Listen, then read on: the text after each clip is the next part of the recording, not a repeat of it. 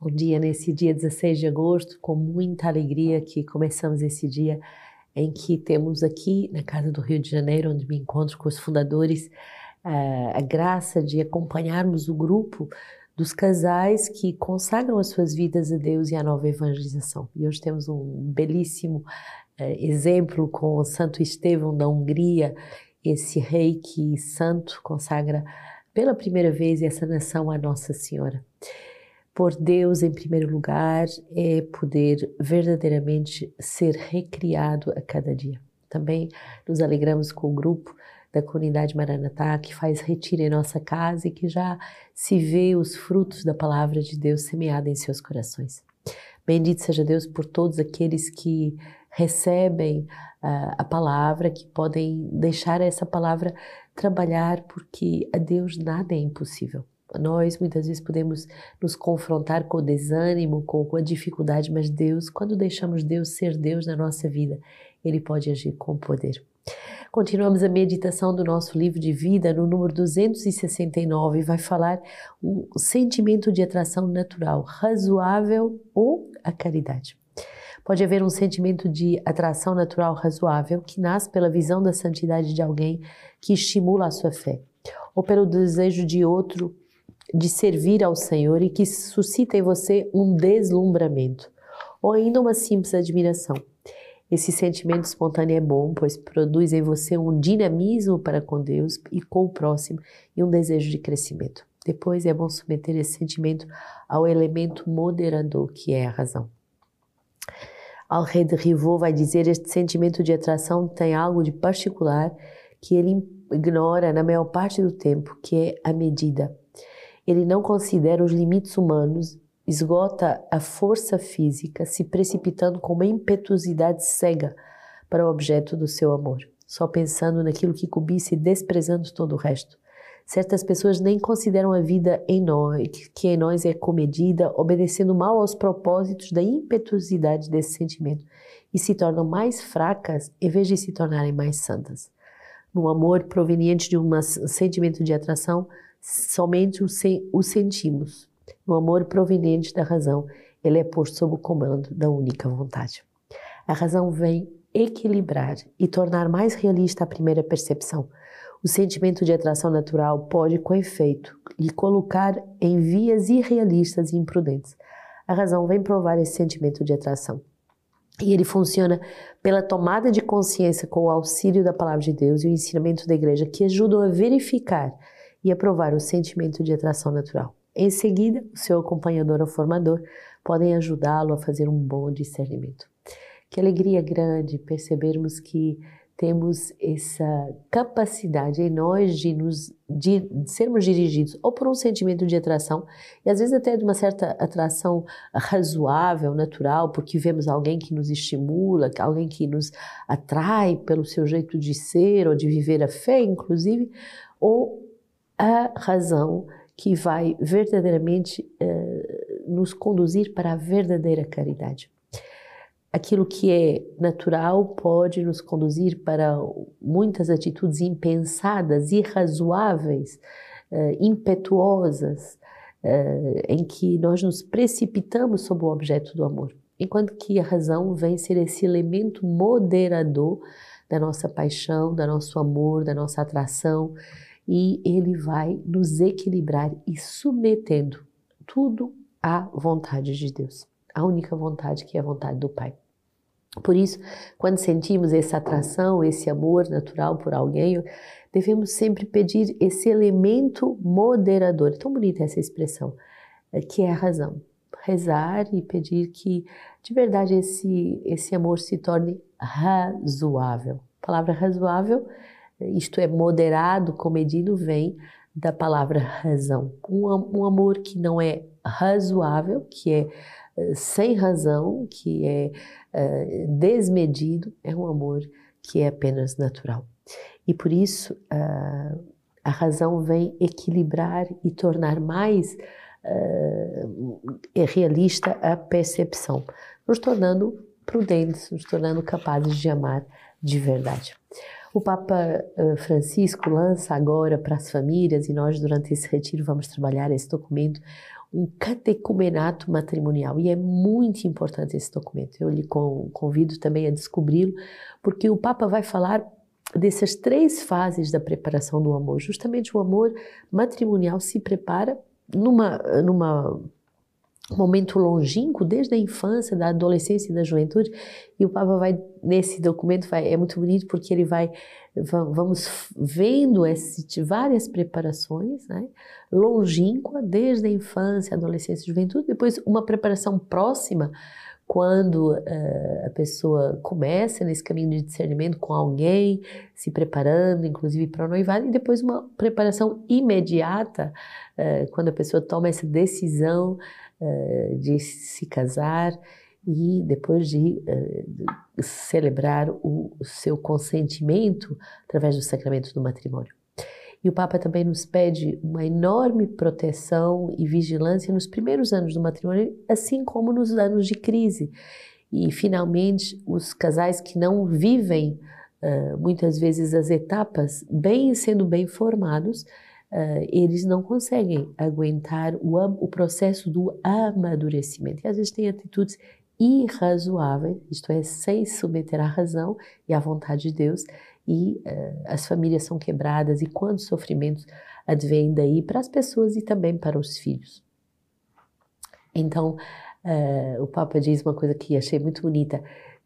A igreja que é mãe é justa. E como poderia uma mãe justa formar durante seis, sete, oito, nove anos um padre ou uma consagrada e para uma família uma hora, duas, três, devemos verdadeiramente reforçar e fazer esse percurso uh, de catecumenato matrimonial ao longo de toda a nossa vida. É uma formação permanente que o Papa pede e justamente esse retiro anual dos casais faz parte dessa formação permanente. Ezequiel 28, a palavra do Senhor me foi dirigida nestes termos: Filho do homem, diz ao príncipe de Tiro: Assim diz o Senhor pois que o teu coração se exalta orgulhosamente e diz: Eu sou Deus, ocupo um trono divino no coração do mar. Apesar de seres homem e não Deus, alimentas em teu coração pretensões divinas. Certo, és mais sábio do que Daniel, mas nenhum sábio há que se iguale a ti. Por tua sabedoria e inteligência adquiristes riqueza e acumulastes ouro e prata nos teus tesouros. Tão notável é tua sabedoria nos negócios que multiplicaste a tua riqueza e o teu coração se orgulhou nela. Por isso, assim fala o Senhor, visto que em teu coração te igualaste a Deus, também eu trarei contra ti estrangeiros, a mais terrível das nações. Desembanharão a espada contra a beleza da tua sabedoria e profanarão o teu esplendor. Far-te-ão descer a cova e morrerás, de morte violenta no coração dos mares. Então ainda dirás na presença dos teus assassinos: Eu sou um Deus? Com efeito, tu és um homem e não um Deus nas mãos dos que hão de transpassaste. Terás a morte de um incircunciso pela mão dos estrangeiros, pois eu disse, oráculo do Senhor. Um amor irrazoável de si é um amor orgulhoso, é um amor que tem pretensões de ser como Deus. Um amor demoníaco, é um amor que uh, destrói a pessoa. E a pessoa pode se orgulhar, ela se enche de orgulho e ela aborta o amor. Uh, e o que é importante nessa passagem é que nós percebemos que Deus nos ensina que isso tudo começa no coração. Não é tanto na inteligência, mas é no fundo do coração. A pessoa começa a ter sentimentos de se achar superior aos outros, melhor que os outros, sem necessidade dos outros. E é aí que devemos vigiar num casamento isso é um veneno mortal, quando um é mais do que o outro e quando não são os dois uh, pobres diante de Deus, quando não se aceitam, cada um com pobrezas em áreas diferentes, graças a Deus, para poderem se complementar, mas quando um acha que ele é melhor do que ela nesse ponto, ou que ela não presta, ou que ele não sabe, é porque eu sou melhor, certamente. Cuidado, atenção a esse veneno que destrói o casamento. Mas também uma pessoa numa comunidade pode ter exatamente o mesmo sentimento, de passar a vida julgando os outros, se achando superior, se achando melhor do que. Então, pensamos a graça verdadeira de poder eh, sermos filhos amados, que amam a sua pequenez e que amam a partir da sua pequenez, reconhecendo a necessidade da graça de Deus. Não sou um Deus, sou apenas seu filho, sua filha e preciso da sua graça. E sou muito vulnerável, podendo morrer com muita facilidade e entrando numa morte espiritual. Para o Salmo, continuaremos a meditar esse Deuteronômio 32 tão bonito. Pensei, vou reduzi-los após apagar sua memória dentre os homens, mas temi a jactância do inimigo, a interpretação dos seus adversários, pois diriam: Nossa mão prevaleceu, não foi a mão do Senhor quem o fez. Pois é uma, uma nação sem juízo, neles não há discernimento. Como pode um homem só perseguir mil e depois pôr em fuga a dez mil? Serão porque a sua rocha os venderá e porque o Senhor os entregará? Sim, o dia da sua ruína vem chegando e o seu destino futuro se aproxima, pois o Senhor fará justiça ao seu povo e terá piedade dos seus servos. Muito forte essa passagem uh, de Deuteronômio, que é o grito de Deus. Finalmente, mesmo que merecíamos castigos muito fortes, o grande sofrimento uh, que causamos ao coração de Deus e dos homens também, no casamento, na vida comunitária, em família, é porque não temos discernimento. O que é que é o discernimento? É ver em Deus, é ver segundo o olhar de Deus, é ver com os critérios de Deus. E muitas vezes a nossa visão está embaçada de julgamentos, está embaçada com as nossas traumas, com as nossas feridas, com os nossos pecados. Finalmente julgamos os outros muitas vezes com aquilo que nos habita. Você é, que era capaz de trair, você que era capaz de, de se vingar, você que era capaz de maquinar tudo isso. Ah, talvez a outra pessoa não tenha nem isso no seu coração, mas você julga o outro com isso que te habita. Não há discernimento, é o grito de Deus. E justamente o Papa, nesse documento do Catecumenato Matrimonial, ele diz que a grande missão do noivado é a missão do discernimento.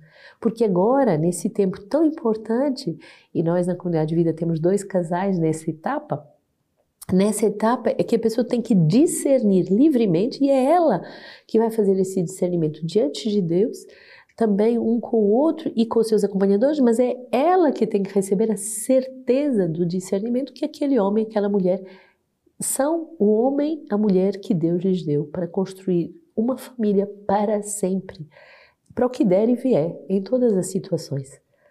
A missão do discernimento. E nós que estamos nesse eterno noivado com Deus, devemos sim pedir que entremos nesse tempo do discernimento, nessa capacidade de discernir os tempos, aquilo que é bom e de tomar decisões acertadas.